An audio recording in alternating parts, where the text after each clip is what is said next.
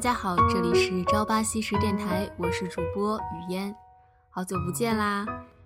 这一期闲聊无事呢，想跟大家一起回顾一下我在圣诞节到新年前夕之间，在美国的这十来天的假期。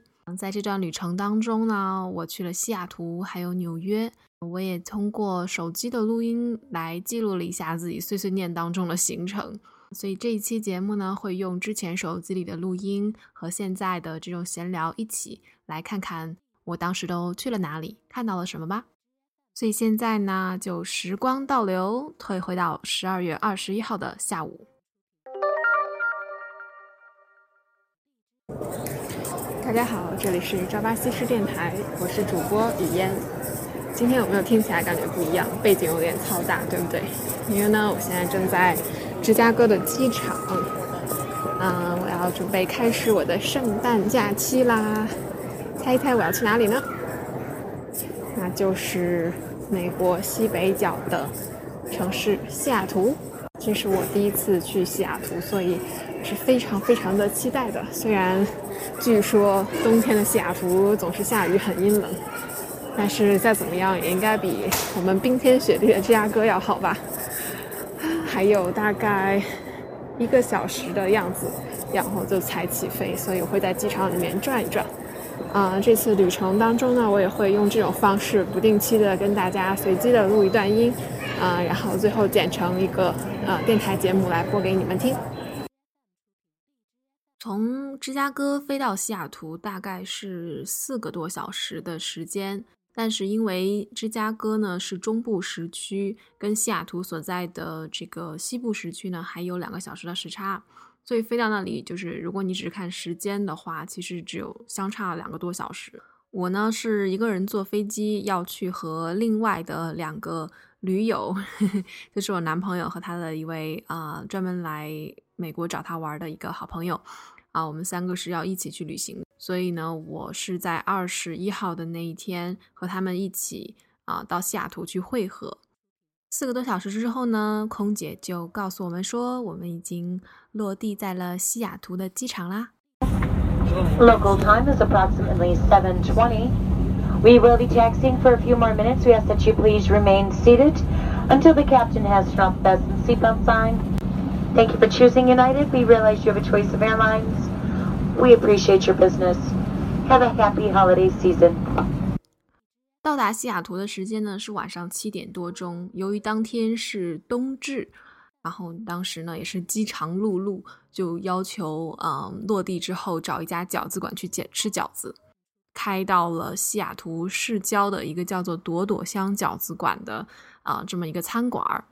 那家饺子店真的是非常的火，反正我们是等了大概要一个小时的时间吧，在晚上九点十点的样子才吃上了我们的第一盘饺子。但饺子真的是很好吃，他们全部都是手工包的，啊，我们也终于感受到了冬至的温暖。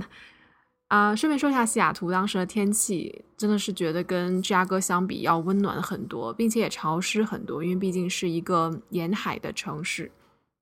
在当天吃完饺子之后呢，我们就心满意足的开回了我们所住的地方。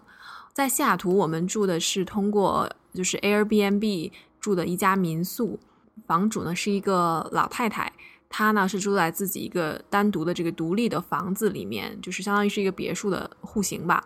嗯，然后她住在上层，这然后把她下面的这个地下室或者说半地下的这一部分作为一个。Airbnb 的形式来出租出去，虽然比较小，环境可能也一般般，但是一呢是这个民宿的位置比较好，离西雅图的 Downtown 城中心、中国城啊，还有其他的一些景点都不算远。我们当时呢是租了一辆车，然后开车去哪里呢都很方便。二呢就是老太太虽然比。有各种各样严严格的要求啊，让我们保持卫生啊，还有怎样的啊？但是呢，它整个的这个屋子啊，收拾的也都挺干净的，各种各样的厨房用品、生活用品什么的也都比较齐全。所以总体来说，这次的 Airbnb 的体验还是不错的。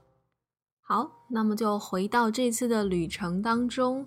嗯，十二月二十一号住下了一晚，好好休息了一晚上之后呢，二十二号的早上，我们就选择了没有在西雅图游玩，啊，吃过早饭之后呢，开到了离西雅图三个小时车程的波特兰市，呃，算是去逛一逛这个城市，顺便购一下物。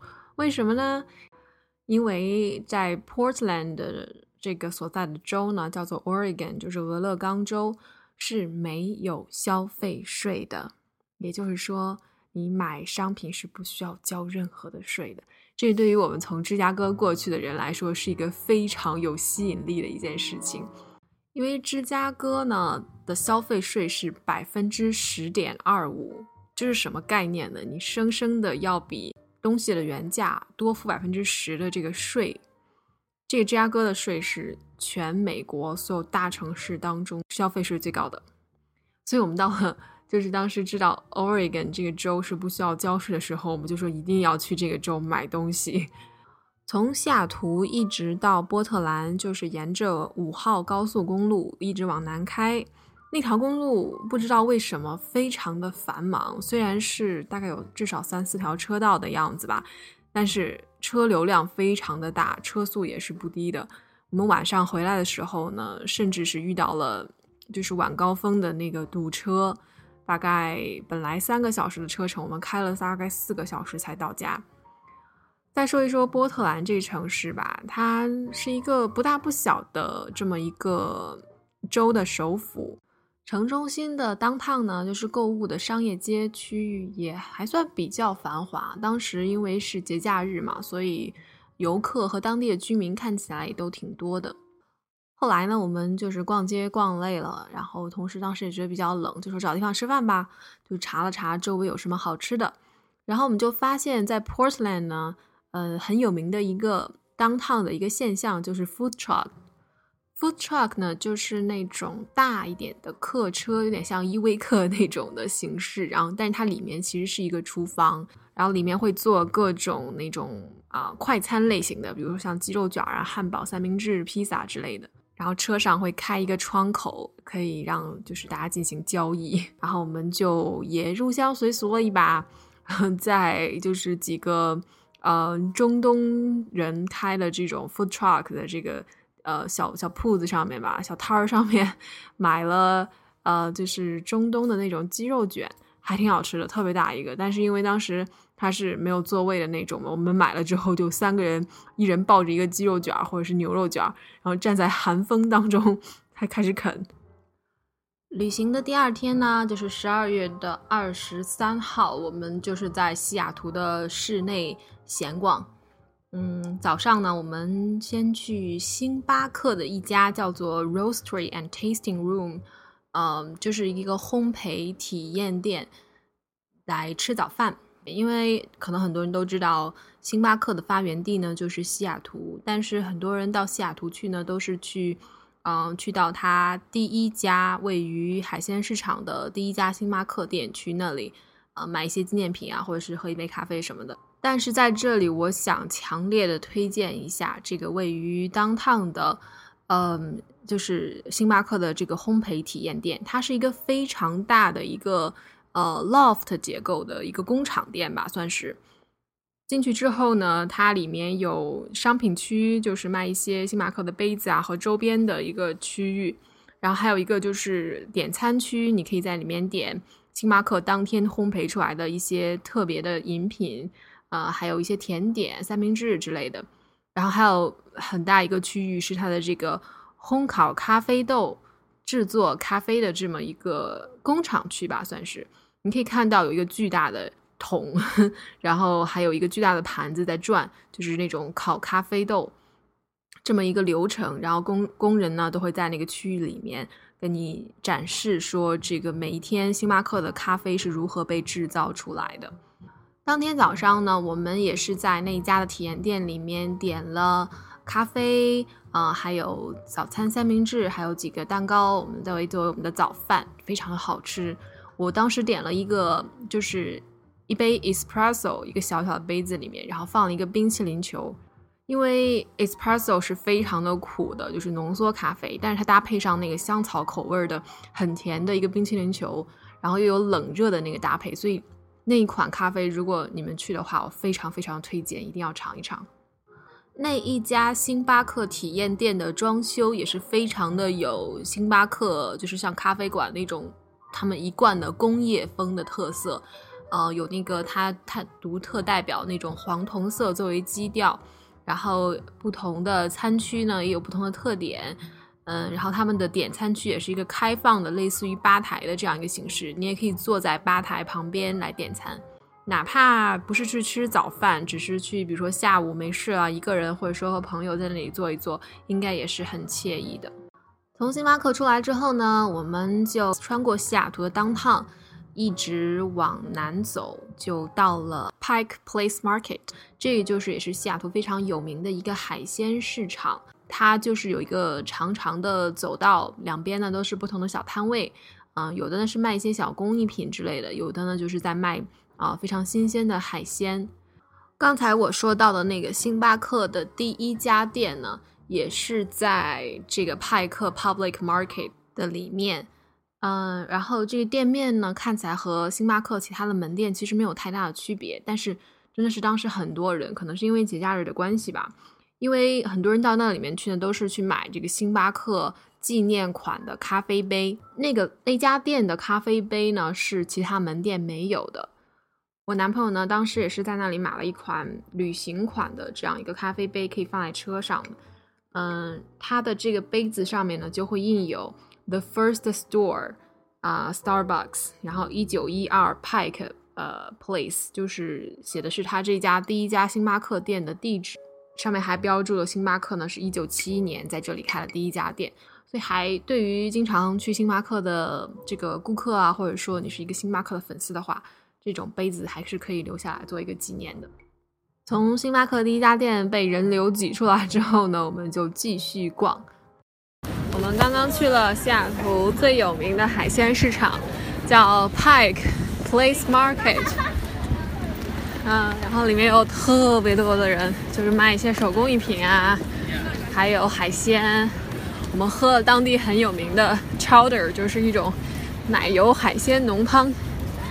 然后我们又走了一个小巷子，看到了一个，啊，没事没事，看到了一个特别恶心的口香糖墙。于是我们就逃离了那个散发着口水和口香糖味儿的小巷，现在回去市中心取车，然后晚上准备吃火锅。哈哈，西雅图今天真的是下了一整天的雨，就是走路必须要打伞，有那种特别阴冷的感觉。这段是当时的录音哈，顺便提一下那个口香糖墙啊，真的是。很恶心，就虽然我没有什么密集恐惧症，但是如果你有密集恐惧症的话，一定要慎去慎去。嗯，然后那个 clam chowder 就是海鲜浓汤呢，是在一家叫做 Pike Place Chowder 的这样一家小店喝的，也是非常的有名，排大队的那种。我个人感觉呢，是相比于当时在波士顿喝的那种 clam chowder 要稍微清淡一点。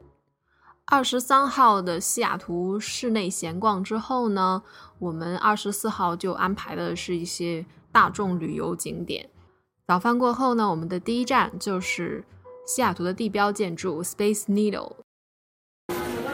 我们刚刚买了 Space Needle，就是太空塔的票，现在正在排队等着上电梯到塔的顶端。刚刚看了 Space Needle 的介绍，它建于一九六一年。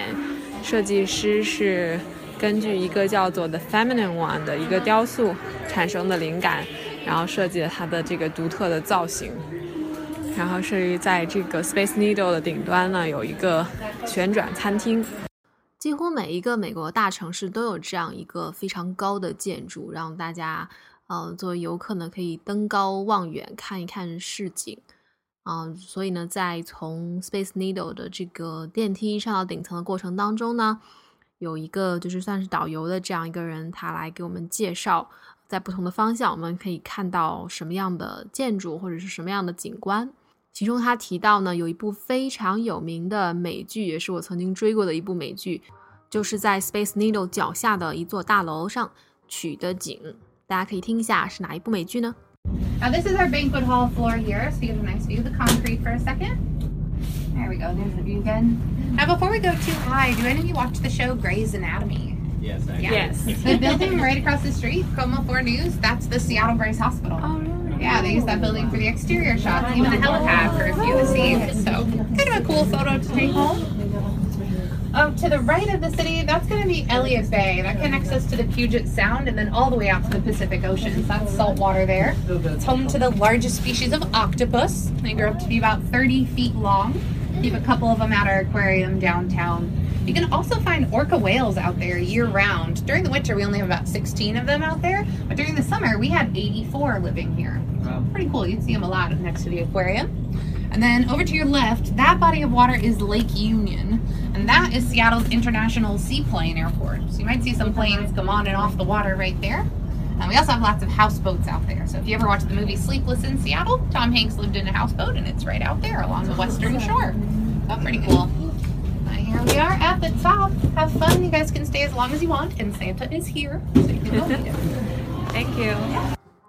哎，答案揭晓，有没有听出来呢？就是《Grace Anatomy》实习医生格雷，他是啊，当时呢那个医院的大楼就是在 Space Needle 脚下的一个大楼面前取的景。导游同时还提到了呢，在西雅图的海湾是这个章鱼的这个捕鱼的一个一个圣地啊。后来他还提到了说，在另外一个方向呢，是西雅图市内的一个湖，叫做联合湖 （Lake Uni），也是非常有名的。因为有一个非常有名的关于西雅图的电影，叫做《西雅图不眠夜》，汤姆汉克斯演的。他呃，当时在电影当中住的房子呢，也是在我们这个电梯上升过程当中可以看到的。Space Needle 顶层呢，嗯，可以游览一圈，看一看不同角度的西雅图的市景。啊，也是非常好看的。我们当时去的时候是白天，但是天气非常的好，是多云的天气。嗯，所以在西雅图有蓝天白云还是挺少见的，因为大部分都是这种比较阴冷的阴雨的天气。所以那天还是比较幸运的。从 Space Needle 下来之后呢，我们就到了另外一个可能比较小众的一个西雅图的游览场所，那就是西雅图的地下城。西雅图的地下城是怎么回事呢？这就要牵扯到在十九世纪末，嗯，西雅图呢曾经是建立在最开始的这么三十多个街区上，现在呢被称作西雅图的 Pioneer Square，就是先锋广场这一片区域。因为当时的那个时候，西雅图的整个这个商业区的房子全部都是木的结构的。西雅图当时的这个因为森林非常的广阔，他们当地的木材产业呢也是非常的发达。所以在西雅图海湾呢，就是一个运输木材的码头。同时，在那个时期呢，有一个非常重要的发明，就是抽水马桶。呃，当时呢，他们这个处理污水的方法就是直接往这个海湾里面排放。然而有一个问题，就是当这个海水涨潮的时候，这个污水就会倒流，然后你的厕所就会……嗯，想一想你就明白了。所以这是一个非常让人头疼，但是一时又没有一个特别好的办法来解决的这么一个问题。在一八八九年的某一天，西雅图来了一场大火，就烧在这个先锋广场的这些商铺当中。这些商铺呢，刚才提到有很多都是木材店啊、油漆店呀，还有卖 whisky 的这种烈酒的铺子啊。总而言之，就是一场大火，先烧起来可能没什么事儿，但遇上这些易燃易爆品，就立刻发展成一个非常非常严重的一场火灾。然后当时呢，这个消防队呢都是当地居民的作为志愿者，所以呢，他们很快就用完了所有的人力，还有这个水可以灭火的这个消防设备，于是就没办法了，整整这三十多个街区都被烧成了一片废墟。大火之后呢，当然是要重建西雅图。嗯，这个时候呢，市政府就做出了两个非常明智的决定。第一呢，就是在新建的这些建筑的时候呢，我们不要再用木头了，全部改成砖石结构的，这样就可以防止火灾嘛。第二个明智的决定呢，就是他们要把这个在海边的这一片市区呢，全部填高建造，然后从根本上呢，可以解决了刚才我提到那个抽水马桶的这个喷泉问题。也就是说，在他们新建高楼的时候呢，他们会从第一层建起，但是所有的楼都要至少是两层高，因为在以后呢，他们决定废弃掉所有的一层的建筑。于是呢，在火灾之后的三年过程当中，西雅图都是有着一个地上和地下的结构的。在这个地下城呢，就是有着不同的通道啊，里面有地下的商铺啊、银行啊等等；而在地下城的这个街两边呢，是商铺，中间呢却是这个排污水的这个管道。所以，比如说你要在当时地下城里面过个马路，你要先爬梯子爬到地上的部分去，然后再过马路，再爬梯子穿到马路对面的那个商铺去，就是很有意思的一个状态。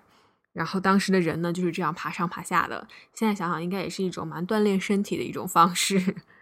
当时一八九七年呢，有一个阿拉斯加的淘金热，所以西雅图呢就作为了很多人去往阿拉斯加的一个落脚点，但是同时也会让地下城成为了一个聚集了黄赌毒的这样的一个场所。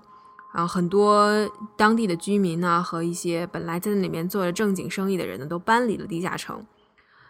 到了一九零七年，地下城又爆发了鼠疫，所以这个时候政府就正式决定要封闭这个地下城。嗯，从一九五零年的时候呢，政府就决定要把下面这个地下城完全的给拆除掉。但是呢，有一些人呢，他们就提出来说，想要保护一下这个地下城，把它就是开发一下。其中有一个人，他是当时的一个西雅图报纸的专栏作者。他来考察了这个地下城的这个结构之后呢，就决定要发起一个地下城之旅啊，然后可以带着大家到这个地下城去看一看当时人们是怎么在下面做生意，怎么在下面生活的。这个地下城之旅呢，就从当时的那个形式保留到了现在。所以我们在西雅图呢，也是参加了这个从一九六五年就建立起来的这个 Underground Tour。在这个地下城的这个游览当中呢，我们的导游都是非常的幽默那种，就一路给我们讲着笑话，回顾着历史，然后给我们介绍说，呃，在这个很破败地下城当中都曾经发生了什么，所以是非常有意思的一个游览项目。到了二十五号圣诞节的那一天呢，我们在西雅图。逛各种各样的公园。西雅图的室内呢，因为有很多湖，当嗯之前有提到一个叫 Lake Union，Lake Union 旁边呢也是一个 park，一个公园。除此之外呢，还有像什么奥林匹克雕塑公园，还有 Carey Park 凯瑞公园，可以看到啊远处的雷尼尔雪山。另外一个比较有特色的公园叫做 Gas Works Park，它原来是一个废弃的煤气厂。啊，现在呢，那里保留了一部分当时工厂的一些煤气的设备。这 Gas Works 啊 Park 呢，也是位于 Lake Union 的北边，嗯，还挺大的，走一走，转一转，有几个小山包，很多人在里面玩啊，或者是遛狗啊，嗯，照相也是很有 feel，因为你可以拍，既拍到嗯自然的景色，还有远处的这个当趟的高楼的建筑群，也可以拍到旁边一个非常有。工业气息的这么一个工厂的废旧设备。最后说一说西雅图整体给我的感觉吧。西雅图呢是一个。规模不算很大的城市，但是去到哪里呢，也就很便利。不像芝加哥，如果想要，呃，从不同的 suburb 到 downtown 里面去呢，就要开车开很久，交通状况又很差。但西雅图呢，就会感觉节奏还挺慢的，啊，不管你是去逛街、去中国城吃一顿中餐，还是到郊区的呃学校的区域去转一转什么的，都很方便。西雅图跟芝加哥还有一个很不一样的地方，就是它有很多的上坡和下坡，因为它是一个临海的，算是一个小山城。西雅图的冬天呢，真的不算冷。我们当时去的就有一天，可能到了有零下一两度的这个样子，下着雨夹雪，感觉比较阴冷。但其他时间呢，全部都是零上，因为十二月底嘛，本来就算是最冷，差不多最冷的时候了。嗯，但是跟芝加哥比起来，还是要温和很多，同时呢也会湿润一些。这一次比较遗憾的就是没有去其他的一些景点，比如说波音公司的总部啊，嗯，还有华盛顿大学这样的地方，因为当时也查了一下，有些地方是节假日不开的。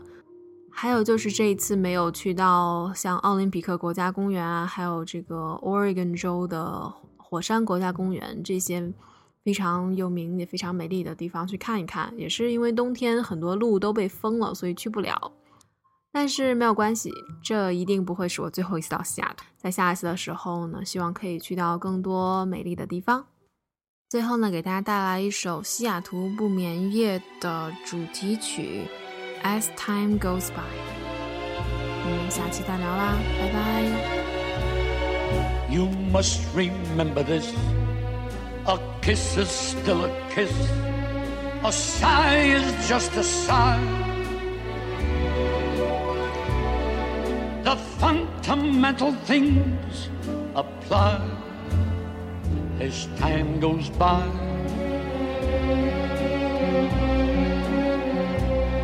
And when two lovers woo, they still say, I love you, on that you can rely. No matter what the future brings as time goes by.